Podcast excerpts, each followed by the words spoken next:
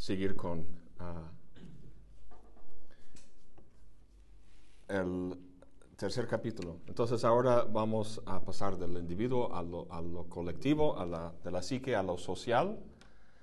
Y pues hicimos esta pregunta en la primera parte acerca de la, de la ontología de lo social. Aquí tiene una especie de respuesta en la página 189, hasta abajo, abajo. Em,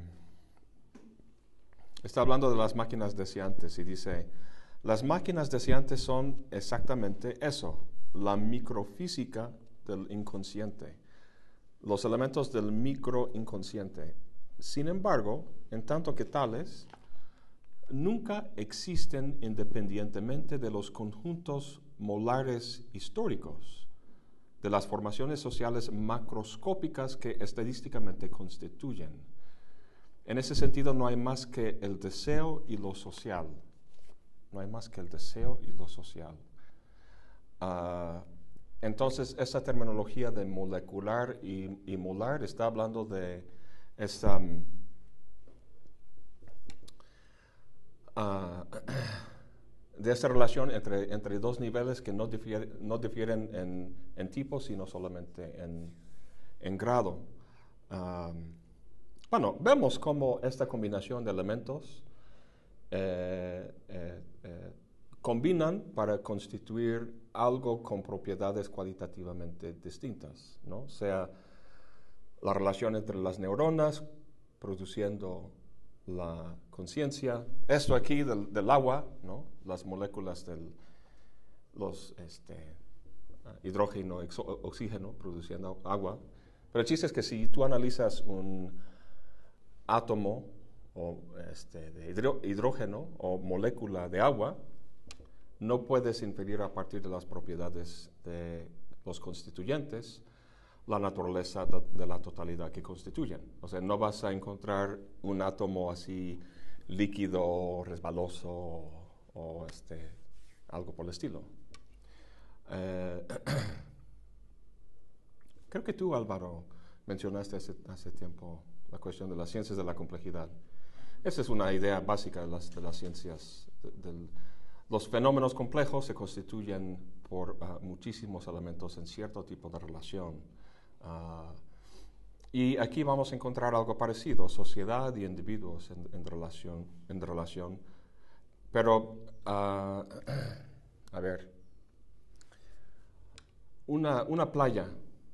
En una playa encontramos muchos elementos que son granos de arena, que están relacionados entre sí, ah, al menos de forma simplemente física o, contigua. Ah, a ver, la, conciencia es algo más que la suma de sus partes, las neuronas. El lenguaje es algo más que la suma de sus partes. El, el agua como fenómeno y sus propiedades es algo más que la mera suma de sus partes. Entonces, eh, cuando encontramos una, una, playa, el fenómeno de algo como una playa, sí podemos inferir sus propiedades a través de un análisis de sus constituyentes, los granitos de, de, arena. Entonces, una playa no es, ah, está constituido de muchos elementos, pero tiene que tener cierta relación entre sí. Ah, y e, estoy haciendo esas preguntas porque nos interesa el fenómeno de lo social y lo entendemos como compuesto de individuos. Ah, ahora, como sabemos muy bien de la, ah, psicología de las masas, la conducta de un individuo aislado es muy distinto a su conducta estando con muchísima gente. Eh, algo cambia el individuo y puede volverse muy agresivo, muy violento, que como individuo ah, no, no, no, no, lo es. Entonces, eh, mi pregunta es, o sea, tratando de empezarnos a esta lectura del tercer capítulo, es, ah, ¿cómo podemos entender la, pues, la naturaleza ontológica de una formación social. A lo que voy es que no es simplemente un agregado de personas, así, como en una muchedumbre. Así como ah, una, una, formación social no es simplemente una playa constituida por muchos granitos de arena. Hay algo, algo más tiene que decirse o, explicarse, ah, ah, porque las muchedumbres son efímeras, se forman y luego no son duraderas. ¿Qué es lo que hace que sea uh, duradera una, una formación social? Pues precisamente, y eso va a ser el tema de todo este capítulo, precisamente la, la codificación del deseo, la codificación, la, la canalización o codificación del deseo. Um, es como el, el, el, pegamento que va a unir esas, uh, todas esas partes. Uh, el deseo, los flujos del deseo, tienen que ser captados y codificados, canalizados. Um, esto es lo que da estructura a una sociedad. Otra vez la imagen del magma saliendo del volcán. Si simplemente sigue uh, Saliendo así, pues eso no es ninguna forma, es, una, es, un, es un caos.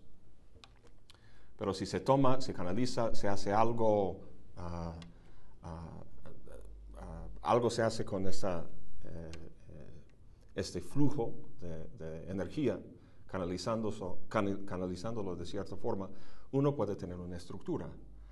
Entonces eso es lo que vamos a ver en las tres diferentes formas de sociedad que vamos a ver en ese tercer capítulo. Sociedad primitiva, despótica y capitalista. Em, los flujos son peligrosos. El, flujo de deseo, aquí estamos, no estamos hablando de montañas o el mundo físico, entonces no estamos hablando de flujos de magma, ah, sino uh, Ah, en, términos de la, de la psique, la sociedad, estamos hablando de flujos de deseo. Cualquier sociedad que, una sociedad que no controle esos flujos, está destinado a desaparecer, a fracasar, a deshacerse. ¿no? Vamos a ver la página 147.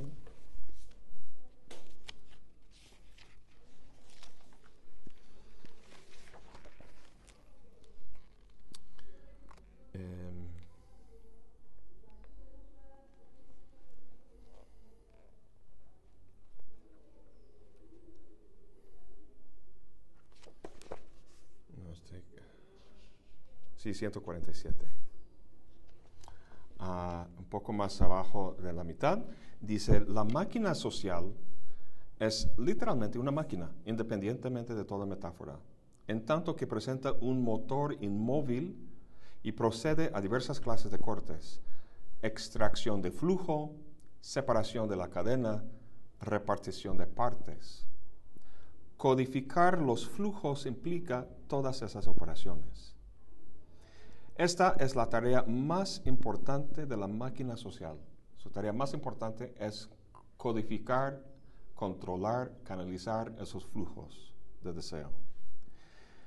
Por ello, las extracciones de producción corresponden a separaciones de cadena, resultando la parte residual de cada miembro en un sistema global del deseo y del destino que organiza las producciones de producción, las producciones de registro y las producciones de consumo flujo de mujeres y de niños, flujo de rebaños y de granos, flujo de esperma, de mierda y de monstruos, nada debe, eh, nada debe escapar. Nada debe escapar. Em, esa es la función básica de una, de una sociedad, controlar esos, esos flujos. Y entonces, cuando hablamos del flujo de deseo, como que no sé qué podamos visualizar, algo así como como magma o algo místico o algo insustancial o algo por el estilo. Pero no, aquí está. Flujo de mujeres, de niños, de rebaños, de granos, de esperma, de mierda, de monstruos. Ah, se excede un poco, se exalta aquí como para resaltar el hecho de que el, flujo no es una cosa exótica por ahí que hay que ir buscando. nos rodea, nos constituye en todas partes. Em,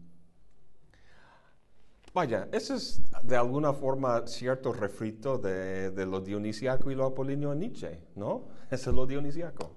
Entonces, lo, apolíneo es, son esos productos este, fijados, canalizados uh, de lo dionisiaco. ¿Sabes lo que extraña? Es que obviamente para Nietzsche lo dionisiaco no es algo que se pueda ni canalizar, ni controlar, ni regular. Es una especie de decir que lo dionisiaco se cuando precisamente lo dionisiaco encarna eso que se desborda, que es imposible. Sí, eso sin duda encontramos en Schopenhauer, como, como sabes, ¿no? Uh, que es algo que, que, nosotros somos juguetes de, de la gran voluntad. Uh, sin embargo, en, en, Nietzsche el propio fenómeno de la tragedia, pues es que es el resultado o aquello que quiere explicar en el nacimiento de la tragedia. Uh, vaya, no... Como esa no, no virtud, pero eso que caracteriza al cierto es el desbordamiento, ¿no? Sí. Que el desbordamiento pues, es una manera difícil de controlar. Pero la tragedia es, es, es, algo logrado, es una forma artística que de, de alguna forma maneja, utiliza, eh, así, así como esas máquinas decía antes que meten la mano en el flujo, ¿no? Para agarrar un poco y utilizarlo de forma productiva. Uh, o sea, la razón por la que Nietzsche puede ser optimista y positiva ante esta voluntad schopenhaueriana es que de alguna forma sí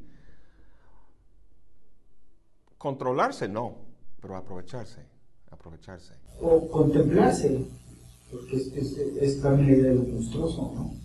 Que también está Nietzsche, eh. ese anonadamiento que es lo único que queda antes que, lo único que queda ante ese tipo de actos es anonadarse, ¿no? La contemplación. Pues esa es la respuesta de, Schopenhauer, el ascetismo estético. Uh, entonces, eh, pues para Nietzsche, para, uh, no sé si hayan leído ese libro de, de Deleuze sobre Nietzsche, una maravilla, uh, de, de de reflexión filosófica y cómo aprovecha Nietzsche para sus propios, sus propios usos. Uh,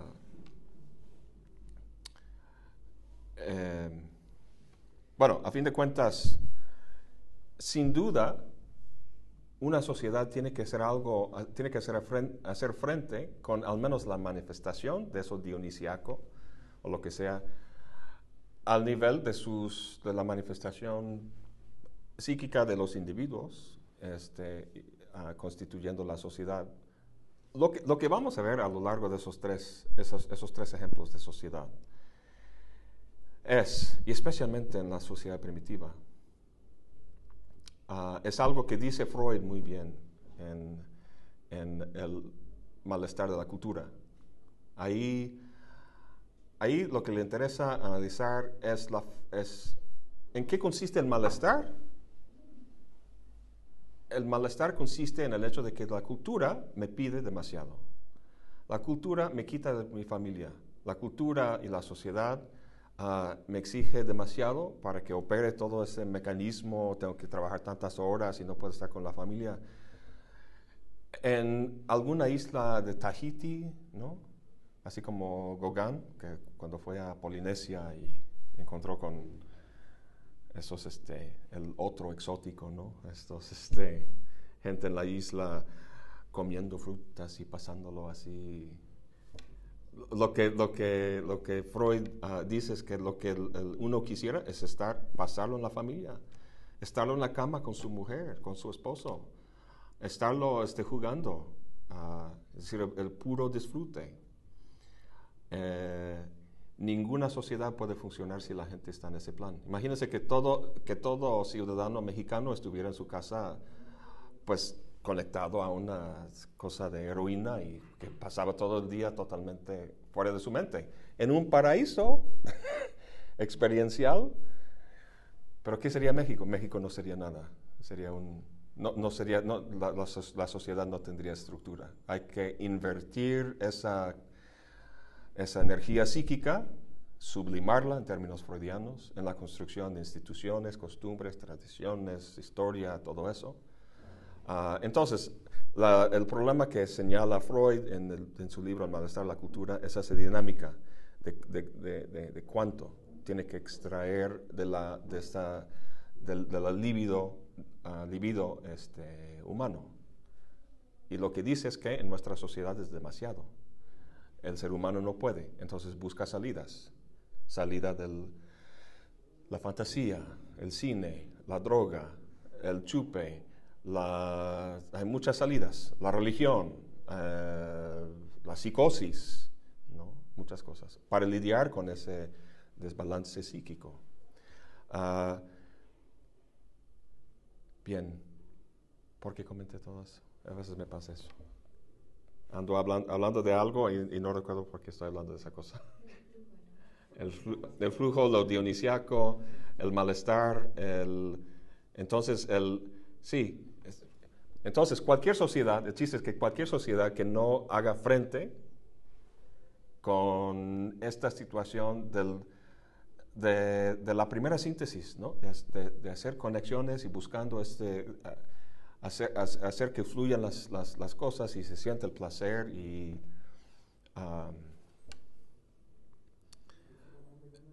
no va a haber ninguna estructura ah, social.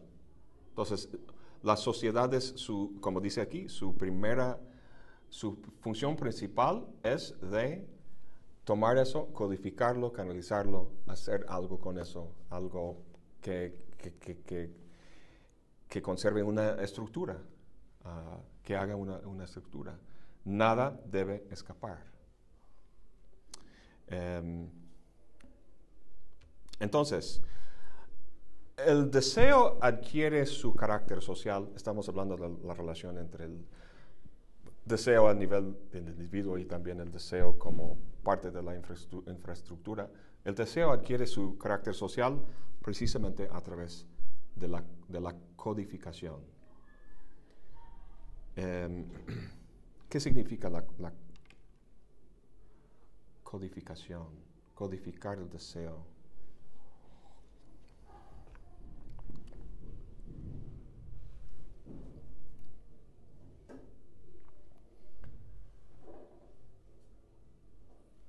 Simplemente darle un significado, atribuirle significado. De modo que las mujeres y los niños y las vacas y las que más este, rebaños y granos y esperma y, y todo eso se interpretan como regalos de Dios o de algún otro valor simbólico, de modo que esas cosas, que en sí mismas no tienen ningún significado, cobren un significado social, una, una función social. La codificación toma cosas que no tienen ningún sentido en sí mismo y les sella con significado y pone, ah, pone a esa cosa en un lugar con una función en la sociedad. Ah, de manera que no puede ser totalmente disperso o ca- caótico o prestarse a, a muchísimas cosas. Em, esto lo vemos aquí en la propia universidad, la Universidad Veracruzana. Todo el mundo se queja últimamente de la burocratización de la universidad. Todo se vuelve casi imposible. Eso es codificación. Imagínense que no hubiera estatuto y regla y procedimientos y todo eso y, y est- estuviéramos todos aquí, pues vamos a buscar la verdad y a ver cómo lo hacemos y, ah, pero necesitamos dinero, ¿cómo lo conseguimos? Y calificaciones, ¿qué es eso? Este, ah, que, ¿Podría la universidad este, funcionar sin la... eh, yo creo que podría funcionar muy bien sin tanto estructura, ¿no? Pero necesita algo de estructura. Entonces, este, las, ah, ah, vemos la codificación en la propia universidad. Em, en otros términos, la codificación, y este es un fenómeno que vamos a ver en, las tres sociedades, ah, es equivalente al concepto de antiproducción. Entonces lo que tenemos en el, el puro deseo es ese, ese flujo, esa producción, ese hacer ah, conexiones. la codificación o antiproducción es un paro a eso. Un, este, así como, así como eh, si vives, eh, yo vivía muchos años cerca del río Colorado, en California, y pues ahí por donde su todo, todo, su trayecto, ah, pues la gente canaliza precisamente el agua. Entonces le ponen un paro, un poco del agua viene por acá y hacen canales y así pueden, este, ¿cómo se dice? Eh, la irrigación ¿no? de, los cultivos, de los cultivos y todo eso. Entonces este, cobra ah, estructura y es productiva, etc. Entonces, el, eh, ah, la codificación es, es funcionalmente equivalente a la antiproducción. Em, a ver.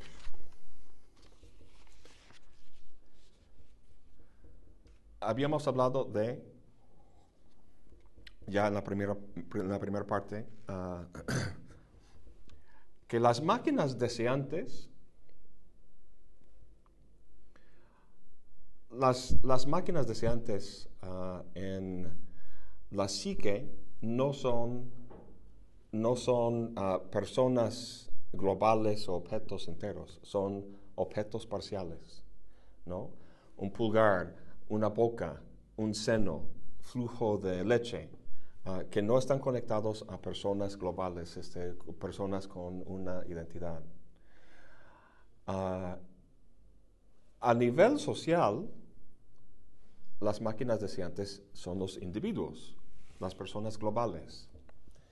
A eso me refería cuando hablaba de que eh, el, cuerpo sin órganos de algo puede ser ah, cualquier sustrato que esté organizado de cierta forma y capaz de registro, uh, registro semiótico. Entonces, podemos ver aquí, si, pensamos en la escala desde el átomo hasta, hasta las galaxias, entonces aquí abajo el átomo, hasta arriba las, galaxias. Pues, podemos hablar de átomos, moléculas. Eh, en cada nivel estamos hablando de cómo la organización de algo en cierto nivel posibilita la emergencia de algo en un nivel superior. Eh, átomos, moléculas, ¿qué viene después de moléculas? Como tejido. Compuesto compuestos, ah, neuronas, conciencia, individuos, sociedad, eh, ecosistema, planeta, sistema solar, este, galaxia. Eh, bueno, hay, muchos, muchos detalles, que, o sea, no todos esos niveles cuentan como la emergencia de un sistema complejo. Ah, pero en el caso de lo social, ah, la esfera social tiene su propio cuerpo sin órganos. Ah, por cierto, ahorita en el descanso yo estaba pensando en los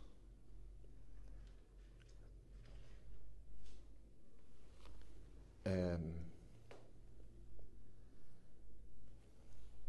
¿En qué estaba pensando? no recuerdo el cuerpo sin órganos. Eh, ah, las pinturas de, de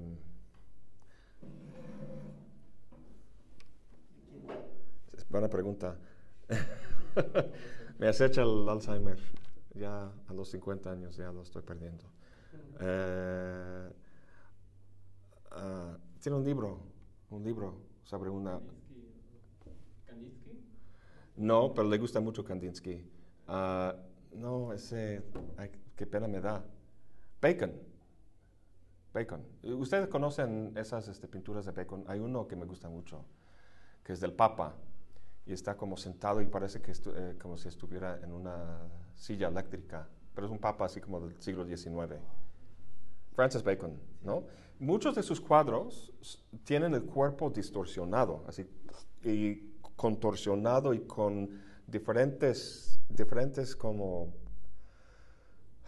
como si hubiera múltiples sujetos ahí en, un, así como en las películas de terror o de acción, el malvado como que, o el, el- el bueno que se convierte en superhéroe, como que sufre una, una transición bifásica y, y ves su cara así como estando entre diferentes posibilidades y luego toma el cuerpo del, del malo o bueno. Exacto, sí, sí. O fíjense que en, en Peirce, Charles Sanders Peirce habla de... ah, habla de... eh, cuando, cuando está hablando de los predicados, los universales, él defiende la realidad de los universales, como la lluvia. Entonces, cuando predicamos de algo como el día que está lloviendo, ah, hab- habla de este predicado en términos de ah, como un compuesto fotográfico de todas las días lluviosas que habíamos experimentado en nuestra, en nuestra experiencia, en nuestra vida. Y es interesante que utiliza esta terminología porque en su época precisamente la gente, los forenses, la policía, estaba tratando de forjar una, ¿qué sería? Una topo- topología, ¿no? Ah, ah, es- estaba tratando de, de formar la, la fisionomía del ladrón típico o sea, para identificarlo físicamente. Entonces, lo que, lo que hacían es que tomaban las fotografías de gente acusada de, de- de- crímenes y, y ponían esas, los, los tenían di- di- dibujados en hojas así transparentes. Entonces, ah, ponían encima todas esas fotografías ah, ah, de diferentes criminales para sacar una fotografía compuesta de todas esas posibilidades, para sacar la fisionomía ideal de un ladrón o criminal. ¿no? Cosa estúpida, no, no funcionó obviamente. Pero esa es la idea. El- o sea, todas esas posibilidades de expresión morfológica o en los- las pinturas de Francis Bacon, ah, eh, ah, estoy pensando, veo muy claramente ahí un, un intento de, de expresar esta noción del cuerpo sin, sin órganos. Entonces, dime. El genoma, eh, sí, el genoma del mexicano que sacaron y que se tardaron muchos años en sacarlo de no sé cuántas muestras de no sé cuántas partes de México, que ya existe uno mexicano. O sea que gracias a él, no sé, pueden encontrar soluciones para la diabetes y cosas así. O sea, pero ya existe un, pues un genoma, no sé exactamente qué sea eso, este, sacado de 99 mexicanos me parece. Pero se tardaron muchísimo, o sea, como cuatro años en, en constituirlo. La secuencia genética. Del mexicano. Yo no he escuchado de eso, pero... No, yo lo vi en televisión, o sea, fue El como... proyecto genoma humano en general pues es la secuenciación genética. Sí, sí, eso se hace, está del- determinado genoma humano. Pero yo no había escuchado que hubieran hecho de- de- Sí, yo, o sea, ya lo hicieron y hace como cuatro años salió eso y yo lo vi en televisión. Bueno, pero yo, o sea, lo asocié un poco, dije, ah, y de ese genoma ya saben de mí, pues, o sea, también, o de todos los mexicanos, o... Bueno, pero sí, entonces estamos hablando del, ah, bueno, de Leslie Guattari no hablan de la sociedad mexicana, ni la francesa, ni de ni ningún, ningún grupo. De hecho, sus, sus tres, eso de la, la sociedad primitiva y despótica y capitalista, eh, no están haciendo, eh, ese tercer capítulo no es una historia de, formaciones sociales, sino que es una, eh, es un, es una genealogía, genealogía del Edipo. Ah, lo cual quiere decir que, eh, como habías había comentado en, en sentido nietzscheano, ah, Foucaultiano, que no toman al Edipo como algo natural, que, haya, que se haya manifestado desde un principio hasta ahora, evolucionándose de acuerdo con alguna esencia, sino que es algo que tiene una historia, algo producido en un proceso histórico.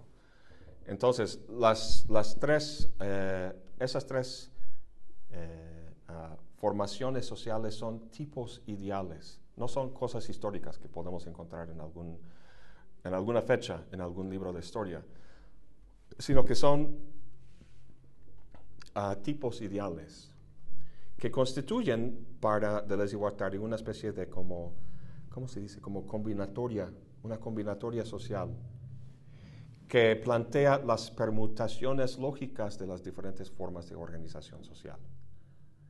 Entonces vamos a ver, vamos a ver eh, en lo que plantean esas, esas tres como una, un, un, esquema que, que, que, quizá constituya una especie de cuerpo sin órganos de la, de la sociedad. En general, no sé, estoy pensando en voz alta, pero lo que sí está claro para ellos es que las diferentes sociedades, la primitiva, despótica y, capitalista, tienen su propio cuerpo sin órganos, lo cual quiere decir ah, aquello que da cuenta de todas las posibilidades de manifestación en esta sociedad. Entonces, en la sociedad primitiva hay cosas que pueden manifestarse, decirse, hacerse, tener sentido, que en la capitalista y viceversa no tendría sentido. De modo que, ah, no sé, pensando en diferentes em, especies, algo que podría darse en una especie que no, puede manifestarse en, otra. Así sería la, relación entre estas, estas sociedades. Em, entonces, en ah, los tres van a utilizar la palabra socius. Si encuentran esa palabra, eso es lo que quiere decir cuerpo sin órganos. y el cuerpo sin órganos es diferente para, eh, para cada formación social. Entonces, en el caso de la, la sociedad primitiva, el socius o cuerpo sin órganos es la tierra entera. La primitiva es la tierra. Bueno, T mayúscula.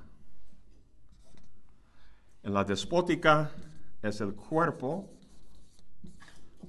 del déspota. Déspota. Y en el capitalista es el capital.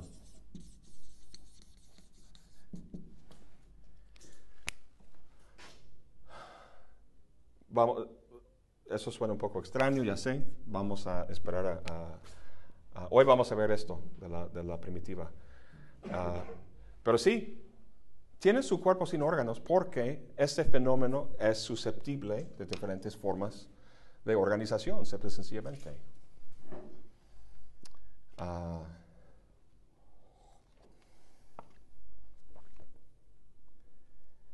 y curiosamente, o sea, Ah, tenemos que ver los diferentes cuerpos sin órganos como, no sé cómo decir, en inglés diríamos nested, así como uno dentro de otro. Por ejemplo, habla en la primera parte de la, de la, de la, de la psique humana, de su cuerpo sin, sin órganos, pero eso es parte de un cuerpo sin órganos más amplio, en la medida en que el individuo es un organismo que depende de la, de tierra, ¿no? Entonces hay como cierta jerarquía de, de, de, cuerpos sin órganos, donde unos dependen de, otros, simplemente porque forman parte, así en sentido aristotélico, de, una, de, una, de un género este, superior. Entonces, Ah, el ser humano es ah, racional, tiene la psique, pero también es animal, pertenece a un orden superior. En fin, eso no es tan importante, pero ah, eso, eso es, digamos, la, la clasificación que vamos a encontrar en este capítulo. Em, entonces, eh, voy a... Encontré en un autor que se llama Eugene Holland un...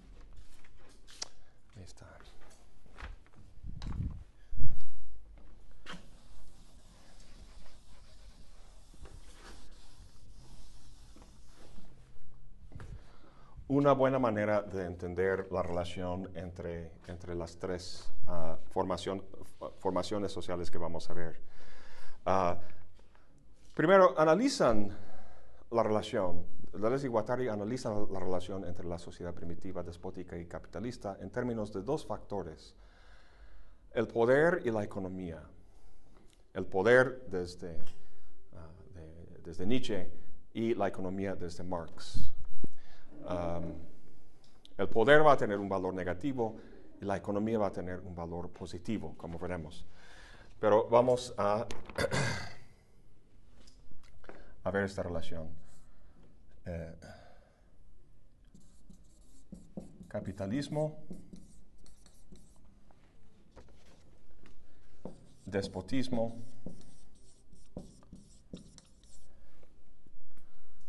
eh, utiliza muchas, muchos sinónimos para este último. Eh, Sociedad salvaje, primitiva, territorial. Entonces, este, a, ver, si digo salvaje o primitivo, territorial, estoy hablando de la misma cosa, ¿no? Ah, despotismo, sal- salvajismo, ¿se puede decir? Salvajismo, es salvaje. Y luego aquí un X para referirse a lo que posibilita o promete ah, el esquizoanálisis, ¿no? ya con su, su análisis de la forma en que esas formaciones sociales inciden en las diferentes posibilidades de, subjetividad. Bien. Em,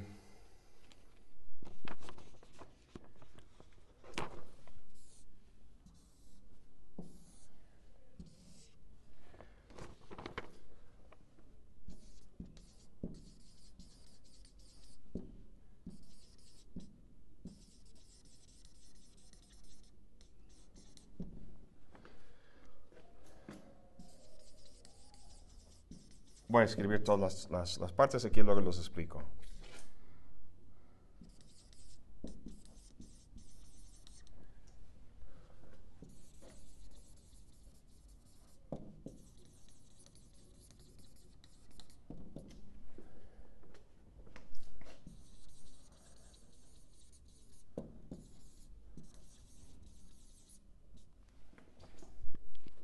Bien. Em, Vamos a empezar, aquí con el primitivo, el, el- el- salvaje.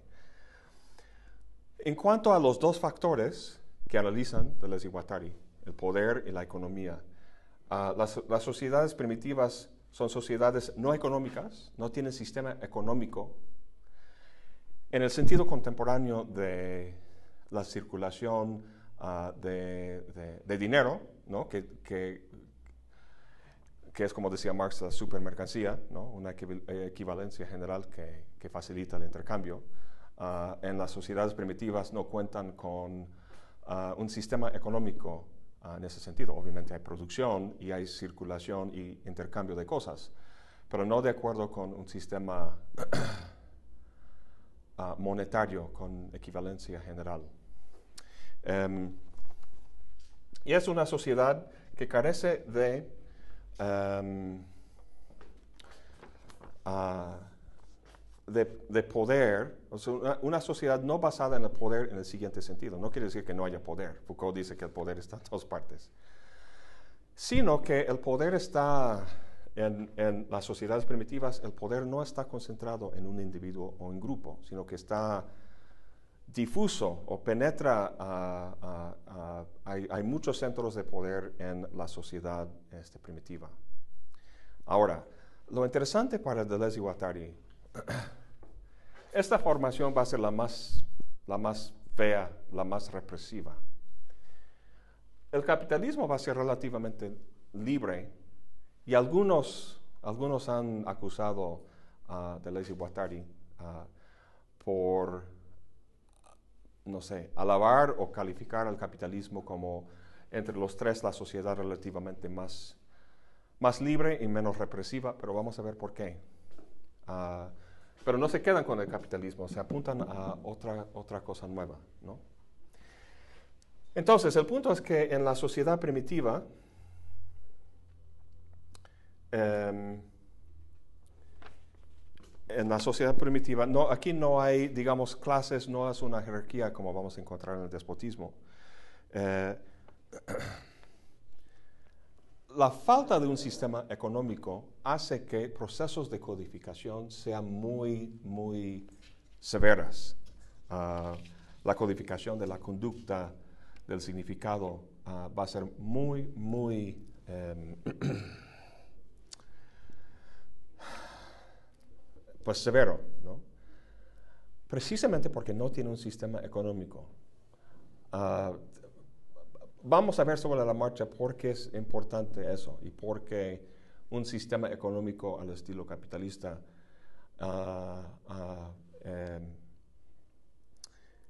eh, permite, digamos, la, mayor libertad al individuo. Nada más tenemos que pensar en la vida de nuestros abuelos, bisabuelos, que vivían aquí en, bueno, mis abuelos no vivían aquí en Jalapa, ¿verdad? Eh, me gusta mucho la frase aquí, no sé qué tan extendido sea en América Latina, pero la frase, ¿a qué hora sales por el pan? ¿A qué hora sales? Me parece muy bonito, ¿no? Ah, nosotros ah, podemos hacer cosas hoy en día que para nuestros abuelos hubiera sido imposible. La vida era más, digamos, codificada o controlada. Em, en, básicamente, para anticipar lo que vamos a ver en el capitalismo, lo que permite el capitalismo, como decía Marx, Marx dice, todo lo sólido se esfuma en el aire, así, así es, así lo han traducido. Todo lo sólido se esfuma en el aire. Ah, a lo que se refiere Marx con eso es que las tradiciones, las costumbres, ah, ah, el significado de las cosas, el valor del domingo, la iglesia, todo ese mundo estructurado con significados, símbolos y códigos, bajo el capitalismo, se difumina, se difumina ¿no? ¿Por qué? Para que funcione el capitalismo necesita un medio para la circulación de bienes ah, que haga una equivalencia general entre todo. Entonces cualquier producto, cualquier cosa en la sociedad capitalista puede entrar en esa, puede venderse, puede comprarse, puede entrar al menos muchísimo más que en estas primeras dos sociedades que vamos a ver. Entonces, a lo que, a lo que voy con todo eso es que, especialmente ahorita que vamos a ver la sociedad primitiva, ah, es bastante, bastante desagradable. Hay mucha represión en el sentido de control del individuo. El individuo está inscrito en un sistema social, un orden social, donde las cosas tienen que hacerse de esa forma y no hay salida. No puedes salir de tu familia, no puedes ir a otra ciudad y buscar un trabajo y ser un artista y, hacer eso. No, tú eres un hombre de este clan ah, con esta responsabilidad y tienes que hacer eso y no hay, no hay libertad, básicamente. Entonces, es una sociedad sin ah, una estructura concentrada de poder y tampoco una sociedad, ah, no es una, una sociedad económica entonces vamos a encontrar altos niveles de, control y represión del individuo, pero nada comparado con el despotismo. En el despotismo, la codificación está al servicio de un poder hegemónico, ah, un poder político, el déspota, ¿no? así como en Corea del Norte, el, de Kim Jong-un, ¿no? Ah, es, el, es el cuerpo de Kim Jong-un es el, así como las, colmenas, las colmenas de las abejas, ¿no? la abeja reina, así como todo está organizado alrededor de, ese cuerpo. Ah, tampoco hay un sistema económico aquí. Em, en el sentido de que lo que hay es, es, tributo. a la gente la gente tiene que rendir, este, ah, así se dice, tributo, ¿no? Al, a la autoridad central, al déspota, pero no es un sistema económico en el sentido de, dinero o capital ah, que circule de forma libre en términos de una equivalencia general. Em, entonces, eso es el peor de todas las posibilidades porque tenemos una estructura de poder capaz de extraer ah, ah, grandes cantidades de energía de los individuos y también la ausencia de un sistema económico que permitiría al individuo uh, desafarse en alguna medida de ese sistema de poder. El capitalismo tiene tanto poder como economía. El poder está centrado en individuos o en grupos.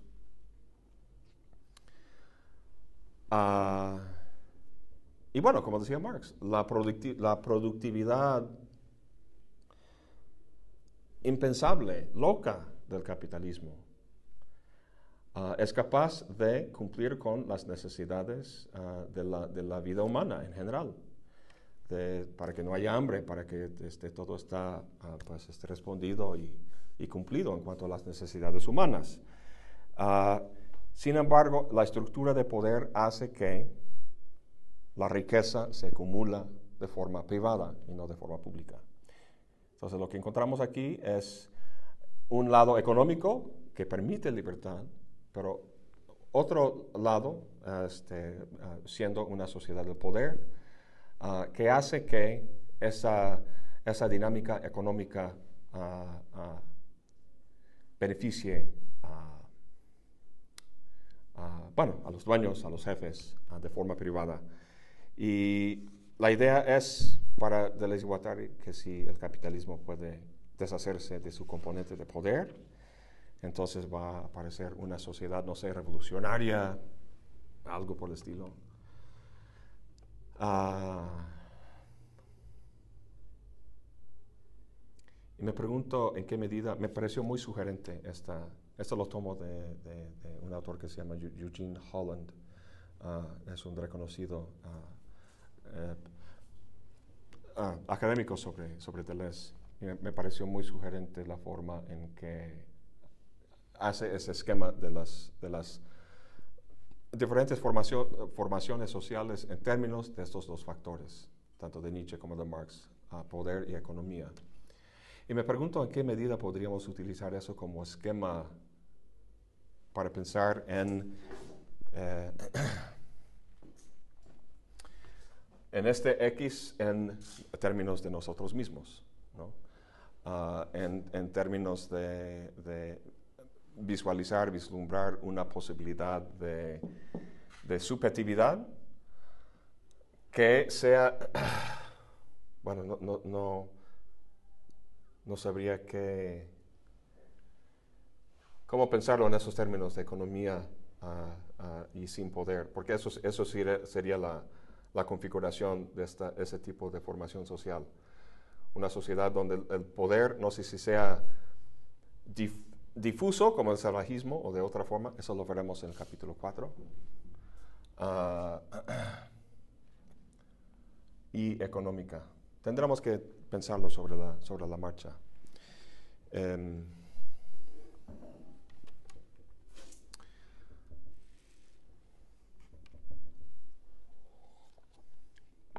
entonces, el poder, la economía, vamos a hablar del, socius, así utilizan esa palabra sinónimo de cuerpos sin órganos. Ah, el socius es la tierra, el cuerpo del déspota y el capital. Em, y bueno, lo, importante de, este análisis de formaciones sociales es que la dinámica o relación específica que se da, o sea, esas diferentes formas de organización social, cuyas características vamos a ver sobre la marcha, esas diferentes formas de organización social incide o impacta a la relación entre el individuo y la sociedad, entre, entre la producción deseante y la producción social. Em, Vamos a empezar con la sociedad primitiva. El deseo, el deseo, estoy hablando a nivel ah, de individuo, el deseo está tan ah, fuertemente ligado al socius ah, que la producción social, la organización de producción social, determina casi por completo la organización de la producción deseante del individuo. ¿Qué, qué, quiero decir con eso? Ah, ¿Alguna vez leí que los, los, católicos, antiguamente, no los contemporáneos, eh, pero antiguamente, imagínate tu, tu abuela o bisabuela, que iba a misa todos los días y que tenía una fe directa y, no problemática y todo perfecto. Que los católicos en ese sentido no tienen inconsciente. La primera vez que lo escuché, me dije, ¿qué es eso? ¿Qué, qué quiere decir eso? Los católicos no tienen inconsciente. A diferencia de los protestantes, los protestantes tienen un inconsciente cabrón, bastante profundo y atormentado. ¿Y los católicos? No hace falta un inconsciente. ¿Por qué? ¿Qué es lo que toma el lugar del inconsciente para el católico?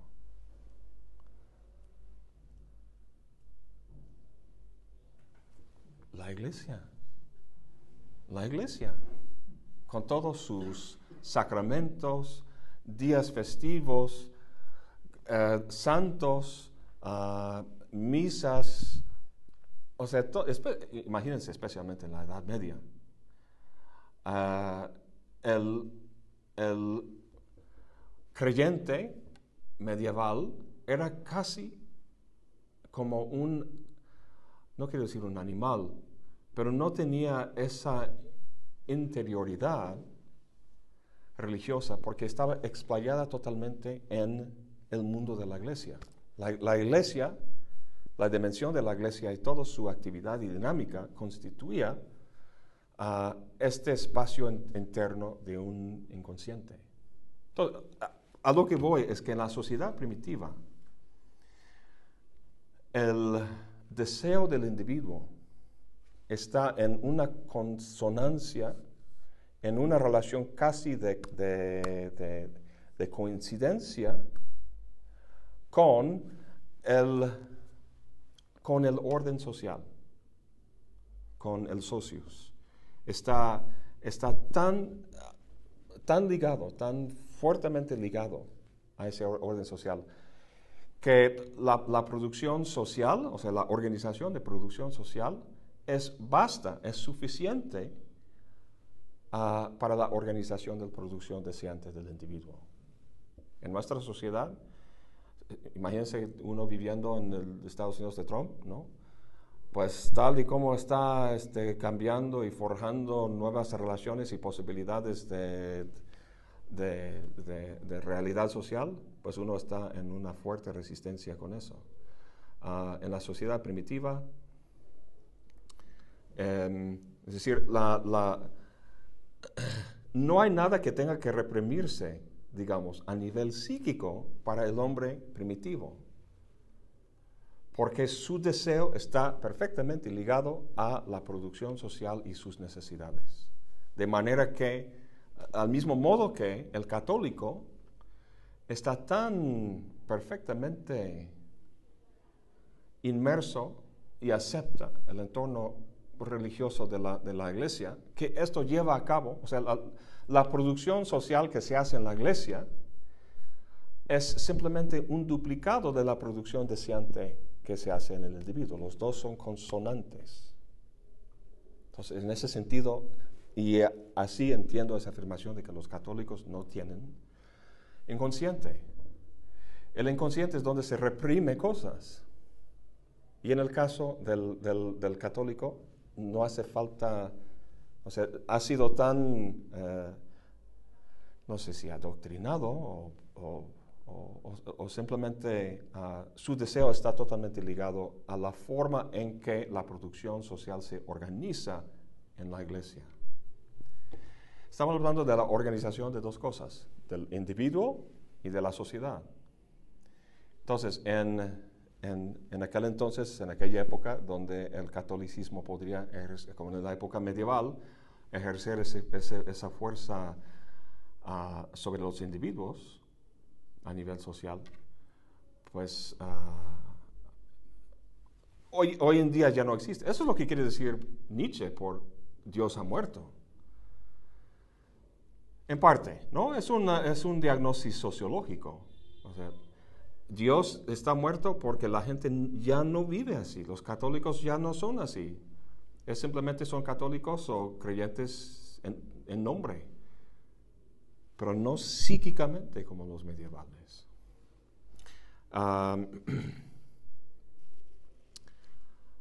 Y bajo el capitalismo, para hacer contraste con eso, bajo el capitalismo, debido a la segregación de la familia nuclear de la producción social en la economía y la sociedad, em, el, el, ah, el deseo en el individuo, o sea, la producción deseante, ah, se vuelve bastante distinto de la, de la producción social bajo el capitalismo. Entonces encontramos esa esquizofrenia bajo el, el- capitalismo, cosa que vamos a tratar más de cerca más adelante en el capítulo. Entonces, de momento, ¿alguna pregunta hasta ahora? Un problema con este capítulo que está bien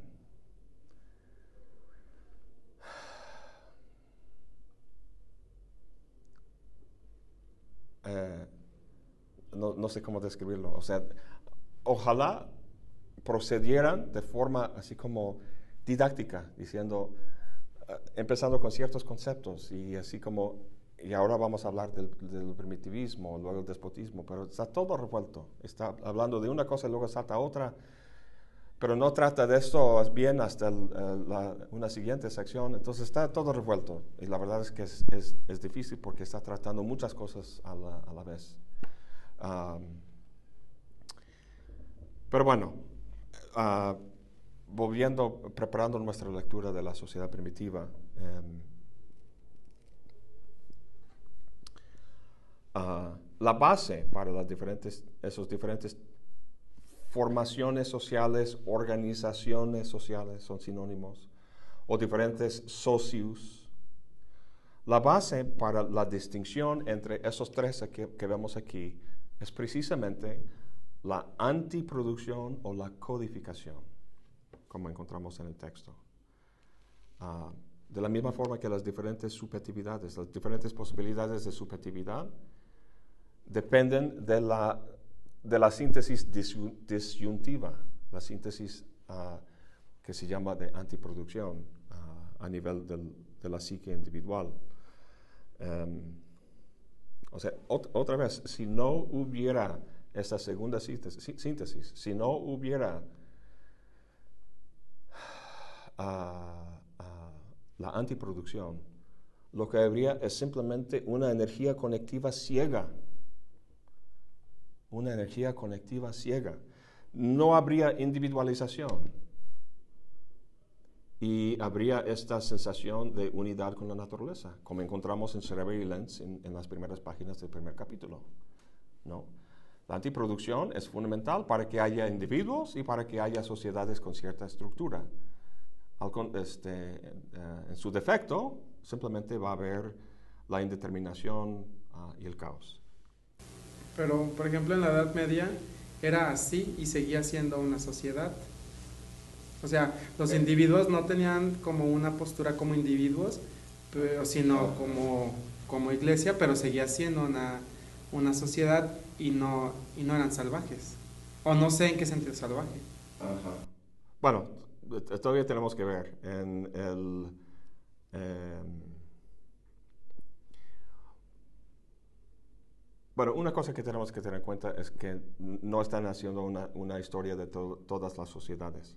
Podríamos, la, la idea es que podríamos este, pensar en el medievo, medievo en Europa y quizás, quizá triangularlo con, con esas, eh, algo entre, no sé, salvajismo, despotismo, ah, algo por el estilo.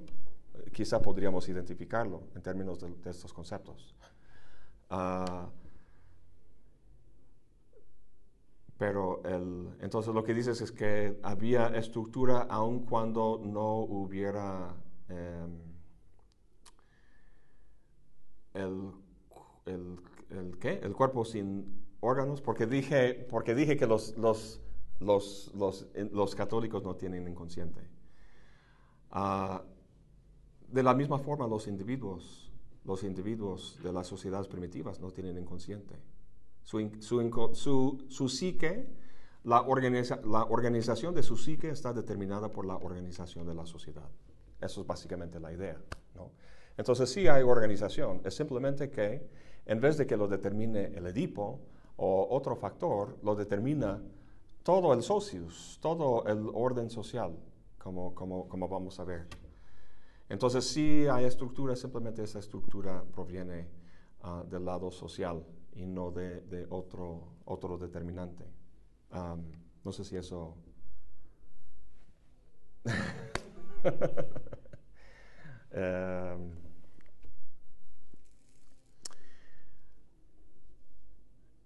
entonces, uh, la antiproducción, como comenté, uh, es algo que sucede no solamente a nivel psíquico, en la segunda síntesis, pero también en la producción social. Uh, y esto es lo que va a, a, a eso precisamente es lo que uh, va a proporcionar a Deleuze y Guattari la manera de vincular el, la producción deseante del individuo con la producción social. Uh, y a fin de cuentas, eso es lo que va a explicar cómo es posible que individuos desean su propia represión. ¿no? Esta, este vínculo entre la, la, producción deseante del individuo y la producción social uh, es lo que va a permitir la explicación de, de gente escogiendo su propia represión. Um, Yo había pensado en otra idea. Sí. Puesto que el inconsciente es amoral, el inconsciente no va, no va a saber si lo que está haciendo está bien o está mal. Entonces, al desear su propia represión, no está, el inconsciente no está moviéndose en términos morales, que sería está bien, está mal, sufre, no. No sé si eso funciona en el texto, Pues, pero a mí me parece que es una parte importante. ¿no? Pues bueno, a estas alturas se sabe que, por ejemplo, en los sueños no existe la muerte. pero, o sea, no, no tenemos que pensar, no tenemos, Entonces, ¿Por qué tenemos que cuando pensar en- cuando, cuando se está diciendo que los individuos están deseando su propia represión, sí, se está emitiendo un juicio de valor moral. yo no creo. Yo sí, Pero- porque se está viendo como, O sea, como algo peyorativo. o sea, necesitamos un código ético para explicar por qué no meto mi dedo en esa llama. Duele. O sea, el principio de placer y dolor. Eh, En cuestiones políticas no creo que pueda ser así. O sea, sí hay un juicio de valor. Yo lo veo. entonces yo, yo deseo Entonces, que, hasta cierto punto no se le puede acusar al inconsciente de actuar bien o de actuar mal. Puesto que es amoral. Ajá. Y ahí se vuelve problemático. Yo pensé yo eh, sigo sin captar tu, o, o sea, el, ah, lo que estamos tratando Puesto que, de... esa, puesto que esa represión voluntaria, por decirlo de una manera, se está dando en el plano del inconsciente, ¿no? El, el plano el- consciente es el que dice, ustedes están aceptando la represión. Y el inconsciente se está llevando a cabo el acto y no se da cuenta, ¿no? Puesto que el inconsciente no, no está moviéndose en, ese plano.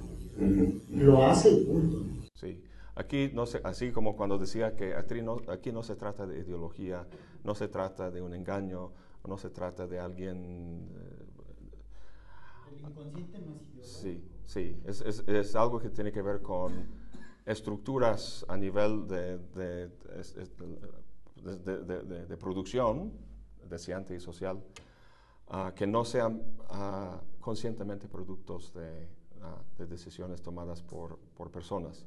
Entonces, tu comentario es que debido a que eso no toma en cuenta lo mora- lo lo- la cuestión moral, eh, problematiza el pla- Yo me estoy refiriendo a que esa parte del ser humano que se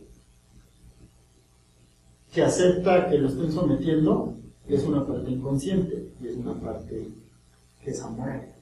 Entonces lo hace, el ser humano se deja manipular, se deja someter, puesto que lo está haciendo en forma inconsciente.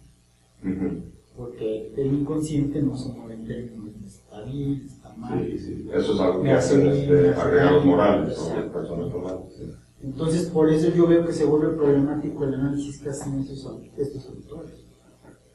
Porque saltan, saltan de un plano a otro en cuestiones políticas. Y en cuestiones políticas, nos guste o no, siempre tenemos que emitir un juicio de valor. Entonces, al, al- al- al cambiar esas condiciones materiales, implica, pues lo hacemos por... eh, Entonces, ¿cómo haces tú esa conexión? sí. Y yo, yo creo que, ah, a lo mejor me, me- me equivoco, eh, em, este cambio en política podría simplemente hacerse, ah, aunque al fin de cuentas sea un, un- juicio de valor, podría caracterizarse como juicio de valor, es, algo que se base en, algo que se basa en ah, un voto a favor de la, de la, de la vida, del deseo, del placer, del... ah, que muchas veces cuando escucho código moral y ética siempre pienso en esos así como reprimiendo el placer, reprimiendo el deseo, reprimiendo... Sí. Estás hablando en términos más abstractos y generales, sí. Sí, sí, sí. Sí. No, claro. Fíjate que en este, en, este momento no estoy muy seguro cómo... cómo en el, en el cuar- cuarto capítulo vamos a ver su, su propuesta y ellos mismos reconocen que su respuesta o su propuesta queda algo corto. No es un programa así de 1, 2, 3 y vamos a cambiar la sociedad. Ah, creo que su análisis es bastante atinado, pero. Ya varios años después de haber escrito ese texto, cuando dice que,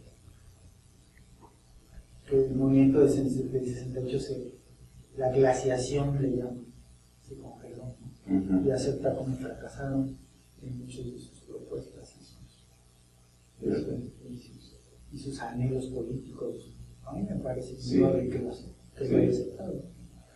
En, que después de la, del, del- ¿cómo le llamaban? El- la primavera, ¿no? Del 68, ujú. Guattari dice que hubo una glaciación, entonces, ¿sí? Y así se, se intenta referir a, o sea, al fracaso que tuvo. ¿Y, ¿Y por qué? ¿Por qué la glaciación? ¿Por qué se paró? ¿Por qué se...? Bueno, en esa entrevista me explica todo, Sí. ¿no? puesto que es un fenómeno muy complejo. Pero es, es algo que a mí me gustaría, ter- terminando, llegando a su propuesta, pues volver a, a tratar. O sea, porque nosotros mismos, cuando salimos en una marcha aquí en las calles este, contra el gobernador o la corrupción, ah, hay mucha eferve- efervescencia, no comparado con 68, obviamente, pero luego como que no pasa a más muchas veces. Entonces, ¿en qué medida, en, en qué medida este, nos beneficia ese conocimiento que nos dan este, Deleuze y Guattari al respecto? ¿Cómo cambiaría nuestra, nuestro activismo político, lo que hacemos en la calle o lo que hacemos en el aula? Ah, ah, En Guattari intenta dar más o menos esta idea. Que las futuras generaciones no deben de cometer los mismos errores que. Eso es lo que quería decir cuando el ser humano constantemente tiene que volver a aprender sus, esas lecciones. Am, bien. Eh, ya son las 7. No hemos llegado a esta hora. Antes. La verdad es que tres horas son ya bastantes para mí. Vamos a... Entonces, Ah, pues estaba justo a empezar a, a- a ver los diferentes elemen- elementos y dinámica de lo que llama la máquina territorial primitiva. Entonces, eh, que, a ver, ¿cómo, cuál es la sección?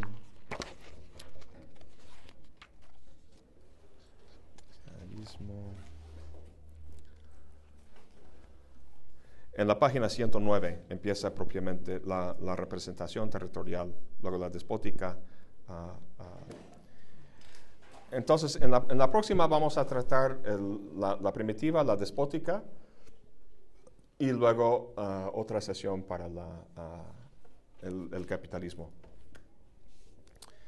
Y voy a pensar, seguir pensando sobre esa cuestión de la ética. La verdad es que sí, ah, especialmente por la influencia de, Nietzsche, su forma de tratar la ética eh, entra en cuestiones problemáticas, la verdad.